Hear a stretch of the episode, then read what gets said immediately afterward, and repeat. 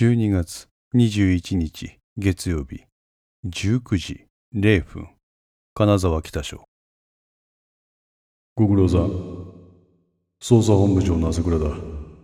北署では19時より野子山連続殺人事件に関係する捜査員が集結し朝倉を長とした体制での会議が開かれていた。朝倉は議事進行役の北署署長深沢から新たな捜査本部長としての挨拶を賜りたいということでマイクを手にしていた。堅苦しい挨拶は抜きだ。本題から行く。つい1時間前までは松永が捜査本部長だった。しかし突然彼はそれを降ろされ朝倉が指揮を執ることとなった。松永が引き連れてきた薩長組は全員撤収松永だけが未だに捜査本部に席を置くという事態。現場捜査員は一体何が起こっているのか分からずに皆一様に腑に落ちない顔つきで目の前の朝倉を見つめていた。片倉捜査一課課長と松永理事官には我々とは別に動いてもらっている。諸君は今後村上隆二に関する情報と鍋島淳に関する情報を収集してほしい。本部内はざわついた。今まで意識に関する情報を収集してきた自分たちに全く別の人物の情報を収集せよと朝倉は突然言い放った。今回の事件の被疑者は一色貴則であるとのことで彼の行方に関する情報を集めることが捜査員に与えられた最大の任務であったのにそれを変更するとは一体どういうことだろうか。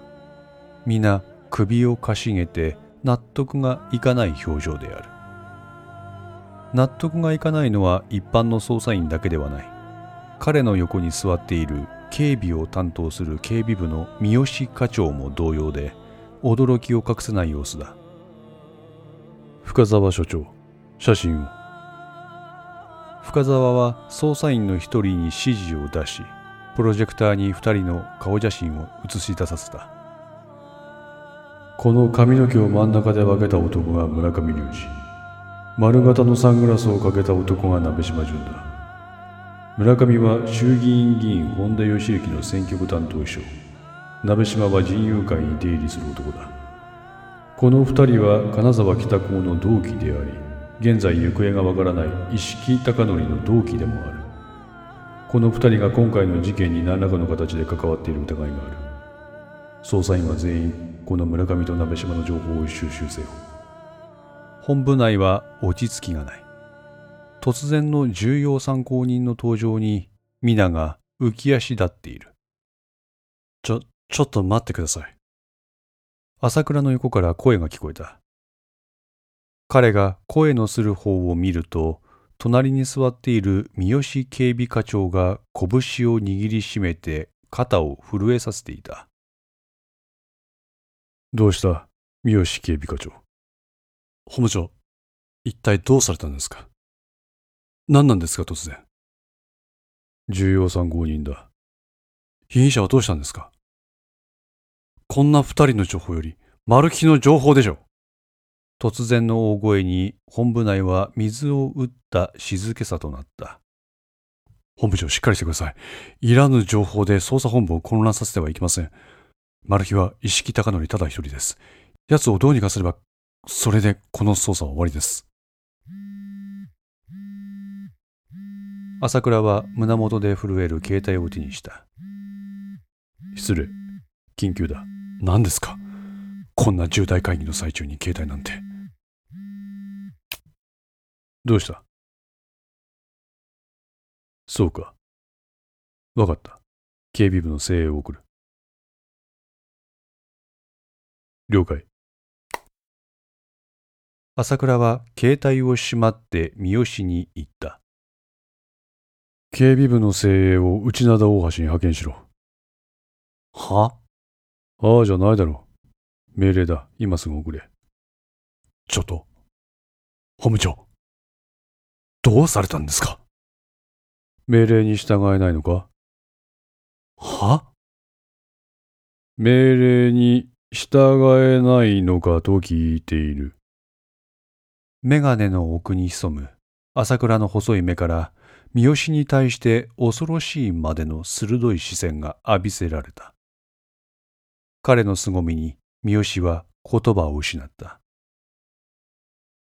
三好、お前、検問情報を改ざんしたんだろう。朝倉のこの言葉に一同がざわついた。な、何を、おっしゃってるんですか？鋼鉄だ。は、はい？犬は貴様だな。朝倉は警備部から提出された検問状況報告書を三好の前に突き出した。ここを見ろ。彼は20日の日々、七尾間の県境で行われた報告書を指さした。ここになぜ村上の情報がないんだ？本部長、どうされたんですか？私は改ざんなんぞ。じゃあこれは何だ？朝倉は N システムによって洗い出された村上の移動経路をまとめた書類を三好の目の前に叩きつけた。あ、れ？お前松永が宇都宮の手先と思ったか？な、何をおっしゃいます？現場の意見を無視して情報だけを捜査本部に吸い上げ机の上で考えた指示ばかりを出す典型的な頭でっかちキャリアだとでも思っていたのか？三好は言葉を失っていた。残念ながらその反対だ。貴様は村上の通過を事前に何らかの形で知り日々七尾間の検問実施時刻を意図的に遅らせただろう。だから村上がここを通った記録がないんだ。貴様はたった今から総務部付きだ。追って沙汰する。朝倉は警備部長の別所を読んで三好を謹慎させるよう命令した。別所は2人の署員に三好を別室まで移送するよう指示した。ま待ってください本部長。署員に腕を抱えられた三好は抗うように声を発した。こんなことしてあなたただで済むと思ってるんですか？どういう意味だ？上が黙ってませんよ。上？なんだそれは？長官も官房も黙ってませんよ。あんたもあいつらと同じ穴の無地なだろういいのかよ。朝倉は三好に詰め寄った。そして凄みのある表情を一変させ穏やかなものとした。そして三好の首筋に手を当てて口を開いた。心配するな。松永がよくやってくれたよ。え？今頃長官は公安委員長からお呼び出しだ。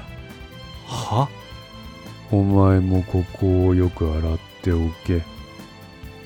そう言って朝倉は三好の首をトントンと軽く叩いた。